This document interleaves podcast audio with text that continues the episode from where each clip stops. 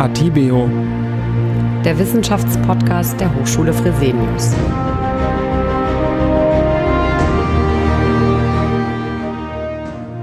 Liebe Zuhörerinnen und Zuhörer, herzlich willkommen zu Atibeo, dem Wissenschaftspodcast der Hochschule Fresenius. Angesichts der aktuellen Corona-Pandemie ändern wir unser Podcast-Format. In regelmäßigen Abständen wollen unsere Psychologinnen und Psychologen Sie in diesen schweren Zeiten unterstützen. Mit kurzen Tipps und hier und da mit wissenschaftlichem Hintergrund zu einzelnen Aspekten von menschlichem Erleben und Verhalten. Tipps, wie wir Homeoffice, Homeschooling und Hausarbeit gleichzeitig stemmen können. Wie Schülerinnen und Schüler und Studierende ihren Lernalltag strukturieren können und auch, wie wir mit unseren Gefühlen und Ängsten umgehen können. Uns ist dabei bewusst, dass es nicht für alle Probleme Lösungen gibt. Aber vielleicht hilft der ein oder andere Tipp ein wenig weiter. Wir wünschen allen viel Kraft, Durchhaltevermögen, Zuversicht und Vertrauen auf ein solidarisches Miteinander. Falls Sie Fragen an unsere Expertinnen und Experten haben, melden Sie sich gerne. Professor Dr. Katja Mirke, Psychologieprofessorin an der Hochschule Fresenius in Köln, startet mit unserem Sonderpodcast. Eine Frage, die ich direkt an Sie habe, ist, wie können wir es schaffen, mit dieser Situation umzugehen? Welche praktischen Tipps können Sie uns an die Hand geben? Dafür haben wir Katja Mirke jetzt telefonisch dazugeschaltet und bitten die Tonqualität vorab schon mal zu entschuldigen. Ja, wie kann man gut mit einer solchen Ausnahmesituation umgehen? Fangen wir doch vielleicht damit mal an, ehe ich dann gerne auch an der einen oder anderen Stelle noch was zum sozialwissenschaftlichen Hintergrund sagen möchte, weil es bei allem Respekt äh, tatsächlich auch total interessant ist, was gerade passiert. Das hilft mir zum Beispiel, mich zu distanzieren und immer mal wieder so aus einer Vogelperspektive drauf zu schauen, auf, auf mich selber, auf die Menschen um mich, äh, aber auch auf die Gesellschaft ähm, oder eben auch Gesellschaften weltweit. Wie gehen sie mit dieser Situation um?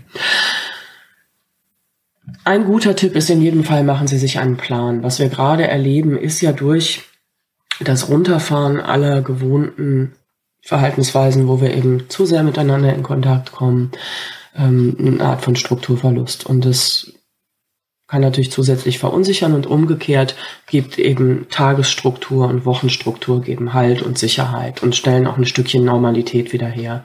Und das kann jeder und jeder Einzelne für sich gestalten. Unsere Schülerinnen und Schüler bekommen ja Vielen Dank, liebe Lehrkräfte, hier für den enormen Einsatz.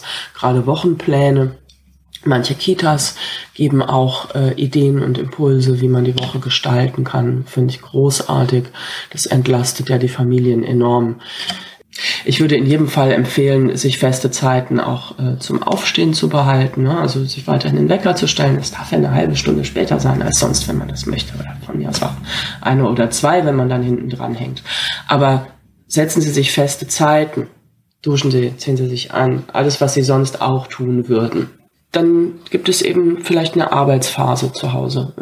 Äh, also sowohl äh, Kinder und Jugendliche als auch zum Beispiel unsere Studierenden oder eben alle Menschen, die jetzt im Homeoffice arbeiten. So, und von was auch immer, meinetwegen äh, halb neun bis so und so viel Uhr arbeite ich, dann mache ich eine Viertelstunde Pause, ich gehe vielleicht mal eine Runde um den Block, ähm, schnappe frische Luft, bewege mich dann arbeite ich nochmal so und sich das eben auch vielleicht so aufzuschreiben, wie man sich sonst eben auch einen Tagesplan macht. Sich eine To-Do-Liste zu machen, dann sieht man auch, was man geschafft hat.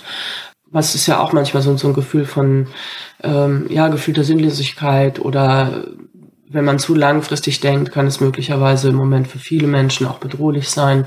Und so ein bisschen dieses Schritt für Schritt sich durch den Tag arbeiten, Schritt für Schritt einzelne Dinge abhaken können, ähm, immer auch zu sehen, okay, und für die nächsten zwei Stunden habe ich mir das folgende vorgenommen. Äh, das gibt auf jeden Fall Halt, das kann äh, Ängste reduzieren und es führt eben auch dazu, dass wir, wir müssen ja irgendwie weiter funktionieren. Und das, das können wir auch schaffen. Ne? Wir Menschen sind ja zu vielem in der Lage. Also diese Empfehlung würde ich unbedingt geben. Und ich glaube, wenn man sich äh, zum Beispiel jetzt äh, in äh, Familien, wo Partner, Kinder und Jugendliche irgendwie zusammen zu Hause eingefärcht sind, was keiner von uns gewohnt ist, äh, kann das auch helfen, äh, so wie man ja sonst auch eben zumindest die meisten Familien gemeinsame Mahlzeiten einnimmt, hat man dann eben nochmal so und jetzt arbeiten wir, ne, jeder für sich und man kann auch sagen, also bitte unterbrich mich jetzt mal nicht, weil da muss ich mich wirklich konzentrieren. Ähm, da, da sind ja Konflikte tatsächlich in vielen Familien vorprogrammiert und äh, ich glaube, je klarer man darüber spricht, was brauche ich, was brauchst du, um äh, hier jetzt meine, meine Aufgaben und ob das gut machen zu können. Also ich glaube, für alle Menschen, die jetzt gemeinsam in irgendeiner Art von Homeoffice, Homeschooling, Gemeinschaft zu Hause sitzen, was die wenigsten von uns gewöhnt sind, ist es eine gute Idee, ähm, darüber zu sprechen. Was brauche ich, um hier gut arbeiten zu können? Wie schaffen wir das gemeinsam und dass es nicht zu viel Streit und nicht zu viel Stress und zu viele Konflikte gibt? Und da hat, finde ich, auch äh, jeder und jede die gleichen Rechte. Ne? Was, was braucht ähm, der Zweitklässler oder die Achtklässlerin? Oder was braucht jemand, der sich jetzt unter diesen wirklich schwierigen Umständen auf eine Prüfung ähm, mittlerer Schulabschluss oder eine Prüfung zum Abitur vorbereitet? Großen Respekt an euch auch. Ähm, und was brauchen natürlich nicht zuletzt ähm, Erwachsene, die irgendwie ihre Erwerbsarbeit weitermachen müssen und gerade auch natürlich sehr gefordert sind, an vielen Stellen äh, auch Arbeitsplätze zu erhalten und, und alles geben, um, um irgendwie unter diesen sehr schwierigen Umständen äh, den Laden eben doch am Laufen zu halten.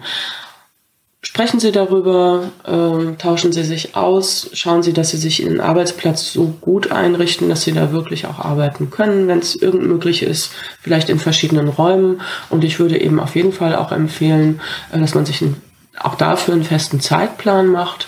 Ähm, das, da ist ja vielleicht auch individuelle Freiheit möglich. Ich muss meinen Töchtern nicht vorschreiben, um wie viel Uhr sie diese Aufgaben erledigen, solange die Gesamtzeit offensichtlich ausreicht, das alles sorgfältig zu machen, was vorgesehen ist. Ob die das dann äh, morgens, ob die morgens um Punkt Uhr 8 Uhr anfangen oder sagen, ich mache um, äh, starte um halb zehn und mache dafür auch eine Mittagspause und dann nachmittags nochmal was, ist doch wunderbar. Also da äh, finde ich, zumindest bei älteren Kindern und Jugendlichen müssen sich Eltern auch nicht einmischen und zwanghaft irgendwelche Schablonen aufrechterhalten, die vielleicht auch sonst nur begrenzt hilfreich sind, weil jemand eben sein Konzentrationssucht zu einer anderen Tageszeit hat. Also ich denke zunächst mal jeder und jeder für sich sollte sich einen Plan machen, ähm, der eine gute Struktur gibt für den Tag und für die Woche. Das schafft ja auch ein Stück Gewohnheit, das schafft ein Stück Normalität. Da gehören selbstverständlich Pausen dazu. Dazu gehört äh, gesund essen und trinken, regelmäßig Bewegung, äh, idealerweise an der frischen Luft und ähm, ja, machen Sie sich äh, Listen, machen Sie sich To-Do-Listen, wie Sie es sonst auch machen, dann sehen Sie auch, was Sie schaffen. Das kann eben diesem Gefühl von veränderter Zeitwahrnehmung, was man sonst möglicherweise auch hat, vorbeugen. Vereinbaren Sie Kontaktzeiten mit Ihren Kolleginnen und Kollegen. An vielen Stellen ist jetzt ja ein ganz besonderer Abstimmungsbedarf auch entstanden. Und das eine große Herausforderung. Wir können dankbar sein für die vielen äh, technischen Möglichkeiten, die wir haben zur Kommunikation und zur Gestaltung, auch zum Beispiel von digitaler Lehre. Da sehe ich übrigens auch eine riesen Chance. Also die Corona-Pandemie treibt die Digitalisierung voran. Das merken wir alle, ob wir im Homeoffice sitzen und arbeiten, Schülerinnen und Schüler und Studierende. Ganz, ganz lieben Dank, Katja Mirke, für Ihre wertvollen Tipps. Wie gesagt, folgen weitere in den nächsten Tagen. Solange wünsche ich Ihnen weiterhin viel Kraft und Zuversicht. Wir hören uns. Bis dahin. Atibeo. Der Wissenschaftspodcast der Hochschule Fresenius.